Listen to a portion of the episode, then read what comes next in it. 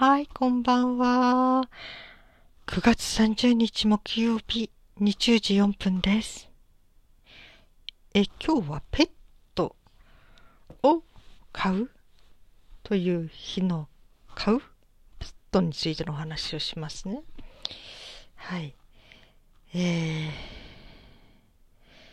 私の実家で、えー一時期鳩を飼っていたことがありました。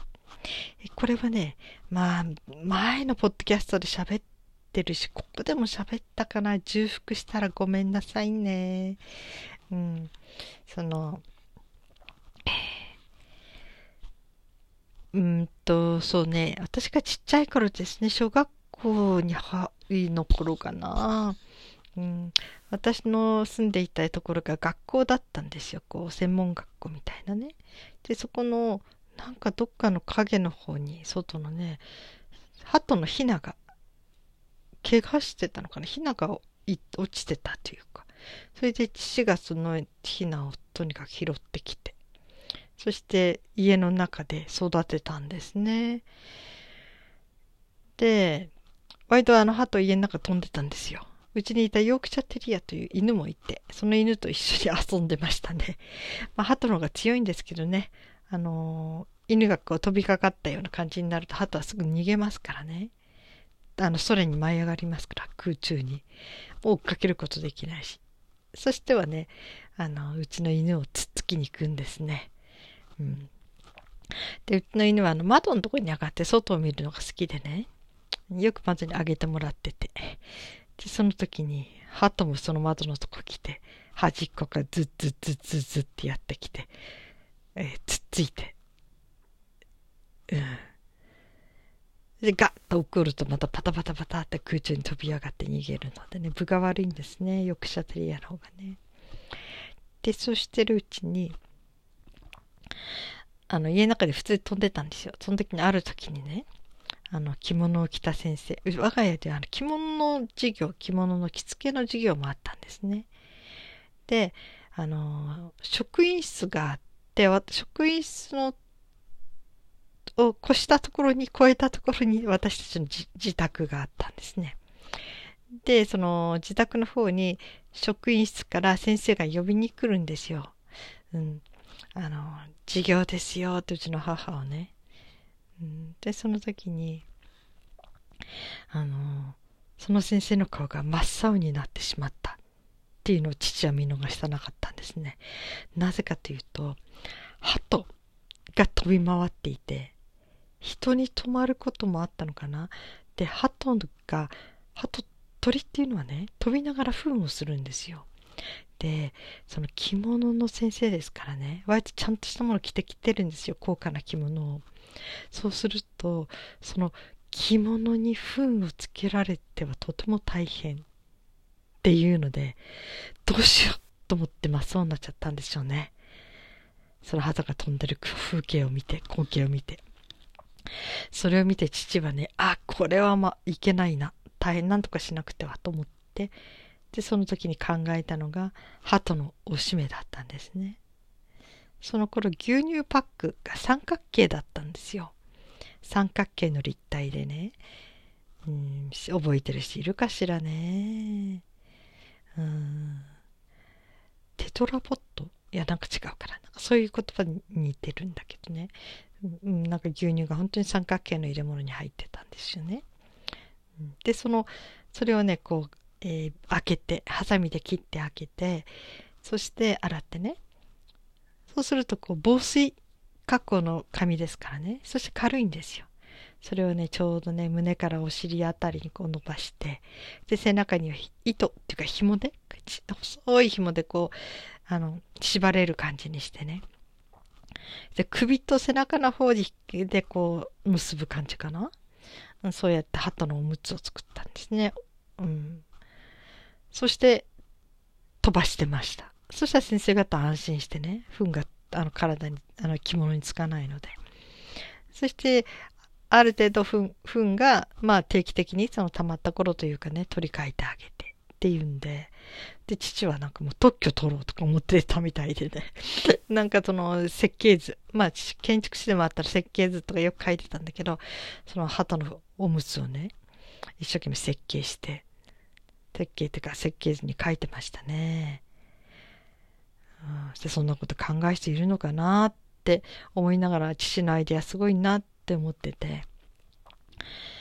それから私が十何歳の頃でしょ？うでも私が40ぐらいになった時に、えー、もう結婚して子供生まれてからね、あのペットショップで見つけたんですよ。フライングシートっていうものを。飛ぶための紙ですね。同じ感じでした。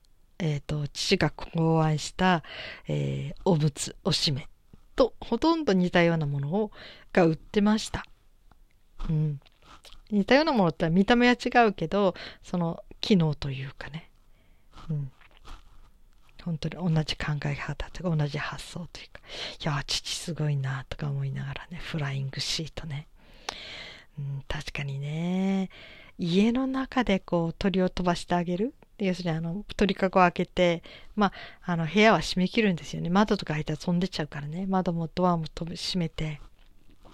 それで包丁タイム、鳥を離す時間っていうのをね、割と持ってる人がいるんだけど、1日に1時間とかね。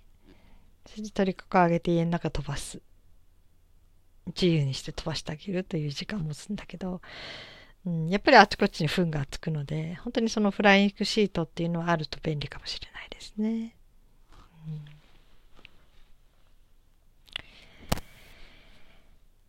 そしてその鳩は結果的には飛んでったかな、最後。うん、家からね、フライングシートつけたまま、きっとどっかでも糸がね、次、よ、あの、取れると思うし、うん、ちゃんと外れたんだと思うんですけどね。でもその後ね、南北してかなんか挨拶に来たみたい。窓のとこに挨拶に来てたとか父が言ってたのでね。うん。はあ、話は違いますけどね。私、ペットとしてね、うん、絶対飼いたくないんだけど、反面ね、仲良くなったらいいだろうなって思うのがね、一番苦手な蛇なんですよね。蛇ってもう見るだけでもダメなんですね。もう全然見れないんですね。目開けてられないんですね。怖くて。怖いって言うから気持ち悪い。生理的にダメなんです。うん。どうだったらいいのかなとか娘と話しててね。いや、蛇に毛が生えてたらまだちょっと違うと。あの材質、毛の生えてないあの肌の感じが苦手っていうのと、くにゃくにゃく曲がって歩くでしょ？あれがね、どうも生理的にダメで直線歩行してくれると、直線歩行すると歩けるのか？足がついてる。足がついてれば歩けるんですよね。ちょっとでもね。ムカデみたいに。歩けるとか、足がついてればまだまだ見れる。なんかだんだん蛇じゃなくなりますね。直線歩行してくれる。か、足がついてる。か、ふさふさの毛を生やしている。まあ、毛虫の大きいの？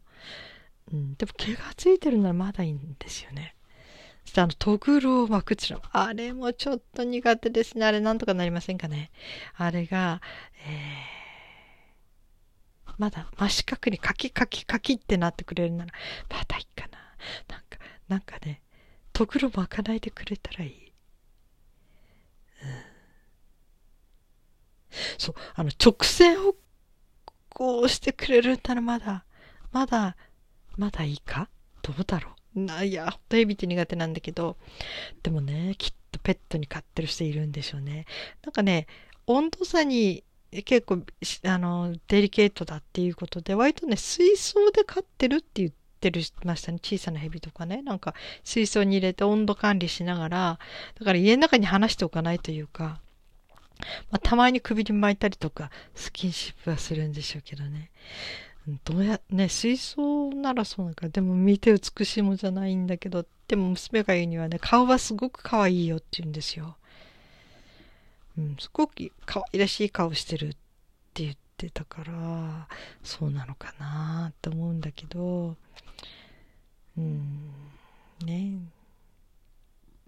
可愛いと思えるようになりたいですね一番苦手だからこそ私、ミミズもダメなんですね。ヘビとかミミズがダメなんですね。うんまあ、一般的に毛の生えてない動物に苦手。だからね、生魚とか魚もね、触れないんですよ、私。うん。あの感触が苦手なんですね。毛が生えてれば、まだ私毛虫も刺さない限り毛虫もつまんで捨てられるというか、窓の外からね。窓の外に。だからまだ毛が生えてる動物ならまだいいんですね。うん。そしてね、蛇ってみんなどうやって飼って、どうやってたの一緒に暮らしてるんだろうとかね。そういうのを想像し、想像ならまだいいんだけど、知りたくても大抵画像が出てくるでしょ？インターネットとかで見たら。だからその画像には耐えられないと思うんですね。だけど知りたいんですね。どうやって買ってんだろうとか、名前読んだら飛んでくんのかなとか、うーん、ね、寝るとき、寝るとき一緒に寝たりしないか？潰れる？うん、なんかね、苦手で怖いからこそちょっとすごい興味ありますね。うん。蛇に何の罪もないんだけどね。本当にあの形状苦手ですね。皆さん平気ですか？なんかワニがね、襲ってこなかったら、えー、人間に対して機械を比べないならまだワワニは大丈夫なんですよ。ゴツゴツした感じが。うん。で、くにゃくにゃしてないし。うん。爬虫類でもね、トカゲ？うーん、なんならいいのかな？トカゲ。うん。うん。話はまた飛びますけどね。あの、娘がね、画像でね、こう顔だけ食べて、要するにあなんかミルクかなんかを飲んでる。一生懸命ものすごい夢中になって飲んでる。その映像があって、えー、かわいいと思って見てたんですよ。かわいいでしょって。これコウモリの赤ちゃんなんだってって言うから、えーと思って顔だけ見たら可愛いんですよ。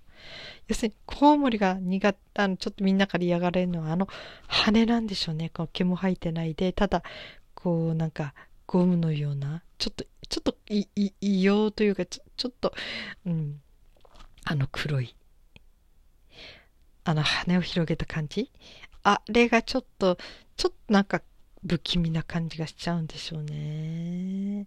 コウモリって。でもね、顔可愛かったですよ。赤ちゃんのすっごいその顔。うん。ねえ。だから人間に嫌われる動物って、うん、どういう共通点があるんでしょうね。うん。ペットに飼う動物と。まあ、ペットね。人間と同居さえできたり、その温度管理ができたりすれば、してね、あの、なんか法律もあるのかしらね、買っちゃいけないっていうね、いろんなものね。うん。それに引っかかんなかったら、すべての動物がペットになり得るのかしら。まあね、象やキリンを家の中で買っておくほど大きな家って、なかなか普通のところではないですよね。それとかプールぐらいの水がなければちょっと、えー、なんかね、困るというような動物たち、まあ、ペンギンとか、うん、なんかそういうものもちょっと飼いづらいといえば飼いづらいですよね。うんあとペットね。うん。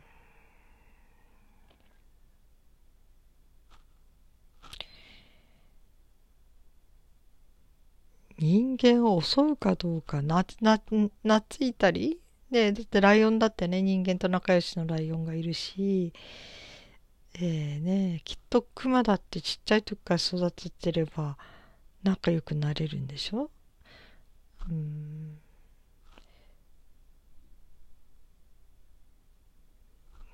うん。決して人間を襲わない動物っていうのはいるのかなまあね、自分の身が危なくなった正当、正当防衛 動物たちの正当防衛が、ね、あれば襲われるかもしれないけどね。うん。どうなんでしょうね。はい。なんか今日またそういうような話を思いつくまま話してみました。はい。えー、ペットはやはり癒しだし、どうせ買うならペットにとってもいいパートナーでありたいですよね。はい。それではまたペットの話は来週します。おやすみなさい。